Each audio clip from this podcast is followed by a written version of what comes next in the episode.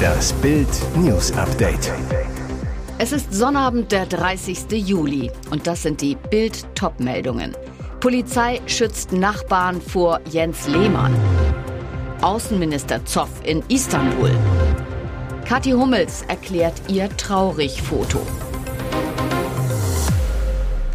Die Kettensäge-Affäre um Ex-Nationaltorwart Jens Lehmann geht in die Verlängerung. Jetzt spricht das Opfer der Attacke in Bild. Der 91-Jährige, ich fühle mich bedroht, ich halte meinen Nachbarn für nicht zurechnungsfähig. Laut dem Architekten soll Lehmann sogar dessen Lebensgefährtin am Telefon gedroht haben mit den Worten, Sie werden Ihres Lebens nicht mehr froh, wenn Sie zum See runtergehen. Und mehrfach habe die Polizei den 91-Jährigen sogar beschützen müssen. Aus Angst vor weiterer Eskalation zog er mit seiner Lebensgefährtin vorübergehend in eine Münchner Stadtwohnung. Kurios, Jens Lehmann hat mittlerweile Anzeige gegen die Polizei erstattet. Nach Bildinformationen findet er den Pressebericht fehlerhaft. Jetzt ermittelt das Landeskriminalamt intern, wie ein Sprecher bestätigt. Lehmann selbst hat sich gegenüber Bild bisher noch nicht zu den Vorwürfen seines Nachbarn geäußert. Offener Schlagabtausch zwischen Außenministerin Baerbock und ihrem türkischen Amtskollegen Çavuşoğlu. Beim Zusammentreffen am Freitagabend in Istanbul, das mit Spannung erwartet worden war, brannte bereits nach kurzer Zeit die Luft.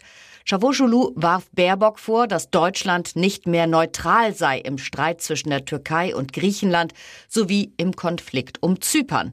Absurd, warum Deutschland seiner Meinung nach zur Neutralität verpflichtet sei, erklärte er nicht. Er ließ unverhohlen durchblicken, unter Merkel sei die deutsche Politik aus seiner Sicht ausgeglichen gewesen. Wir erwarten eine ausgeglichene und vertraute Position von Deutschland. Wenn ein Land im Unrecht ist und Deutschland das unterstützt, das erwarten wir von Deutschland nicht. Rums. Baerbock bewahrte nach außen hin Ruhe, dankte für den späten Empfang am Freitagabend. Sie starb als Heldin.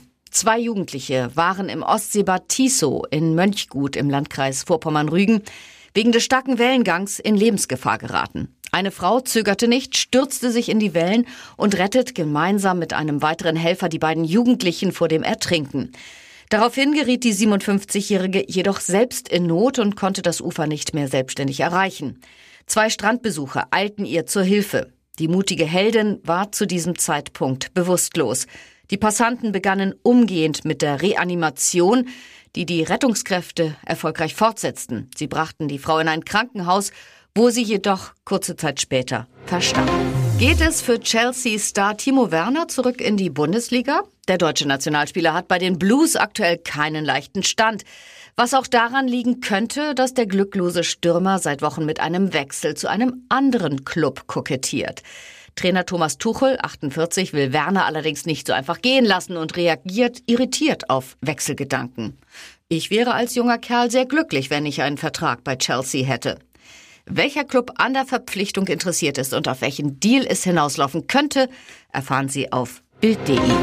Mutter zu sein ist nicht immer leicht. Kathi Hummels zeigt sich auf Instagram jetzt anders als gewohnt. Kein Lächeln, dafür sehr nachdenklich.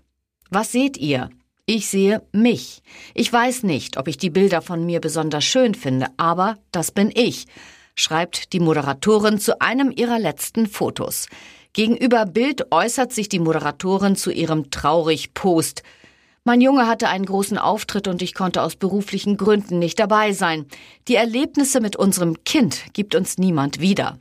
Mein Junge, damit meint Kathi ihren Sohn Ludwig, vier, der sicherlich gern gesehen hätte, wie Mama ihm strahlend Beifall klatscht. Kathi hatte einen TV-Dreh und war außerdem für ein Modellabel-Job gebucht. Und nicht nur sie fehlte beim Auftritt ihres Sohnes, Kathi zu Bild, es ist so wichtig, dass am besten beide Elternteile die wichtigen Momente mit ihrem Kind teilen können. Weder ich noch Mats waren dabei. Das hat mich traurig gemacht. Und jetzt weitere wichtige Meldungen des Tages vom Bild Newsdesk. Horrortat im Saarland. Zwei Tote. Nach der Schreckenstat deiner Mutter in Saarbrücken erschüttern zwei weitere Todesfälle das Saarland. Ein Seniorenpaar besuchte am Freitagnachmittag ein Ehepaar in dessen Wohnung in der Schiffweiler Straße. Hintergrund laut Polizei. Das ältere Ehepaar hatte dem Jüngeren eine neue Wohnung in Aussicht gestellt. Es sollten noch Details besprochen werden. Die Senioren hatten jedoch keine gute Nachricht. Sie teilten ihren Interessenten mit, dass es doch nicht zu einem Mietvertrag kommen wird. Daraufhin kam es zu einem heftigen Streit. Der 51-Jährige rastete aus, zog eine Pistole. Offenbar kam es zu Jagdszenen. Schließlich erschoss er die Seniorin. Den Ehemann verletzte eine Kugel. Er kam ins Krankenhaus. Danach lief der 51-Jährige wieder ins Haus. Die Polizei rückte an, kann den Mann jedoch nur noch tot vorfinden. Er hatte die Waffe gegen sich selbst gerichtet. Die Frau blieb unverletzt. Die Ermittlungen zum Tathergang dauern an. Deutschlands größter Betrüger läuft durch Moskau. Jetzt haben die Ermittler kaum noch Zweifel. Deutschlands meistgesuchter Betrüger Jan Masalek lebt völlig unbehelligt in Moskau. Der Mann, der als Hauptverantwortlicher des Milliardendesasters bei Wirecard gilt, steht offenbar unter dem Schutz von Putins Geheimdienst FSB. Das Dossiercenter von Putin-Kritiker Michail Rodokowski und die Süddeutsche Zeitung veröffentlichten mutmaßliche Videobilder von einem Besuch von Marsalek bei seiner neuen russischen Freundin Anna in Moskau. Nach Bildinformationen halten Münchner Staatsanwälte das Videomaterial für authentisch. Sie haben unverzüglich einen Auslieferungsantrag erneuert. Im April 2022 hatte Bild enthüllt, dass sich Masalek in Moskau aufhalten soll und die Regierung unter Kanzlerin Merkel von Wladimir Putins sicherheitspolitischem Berater ein Angebot für ein Treffen mit dem Wirecard-Manager erhalten hatte. Erster Mensch in Europa an Affenpocken gestorben. In Spanien ist ein Mensch an den Affenpocken gestorben. Es ist der erste bekannte Todesfall durch die Krankheit in Europa. Das Gesundheitsministerium in Madrid bestätigte den Tod am Freitagabend, ohne Details zu Geschlecht oder Alter zu nennen. Im jüngsten Bericht zu den Affenpocken hieß es, es gebe 4208 bestätigte Fälle.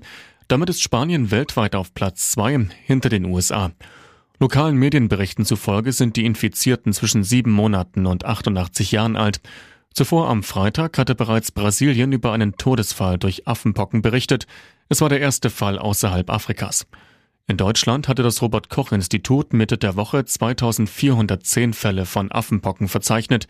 In den allermeisten Fällen sind laut RKI nach derzeitigen Erkenntnissen Männer erkrankt, die sexuelle Kontakte zu anderen Männern hatten.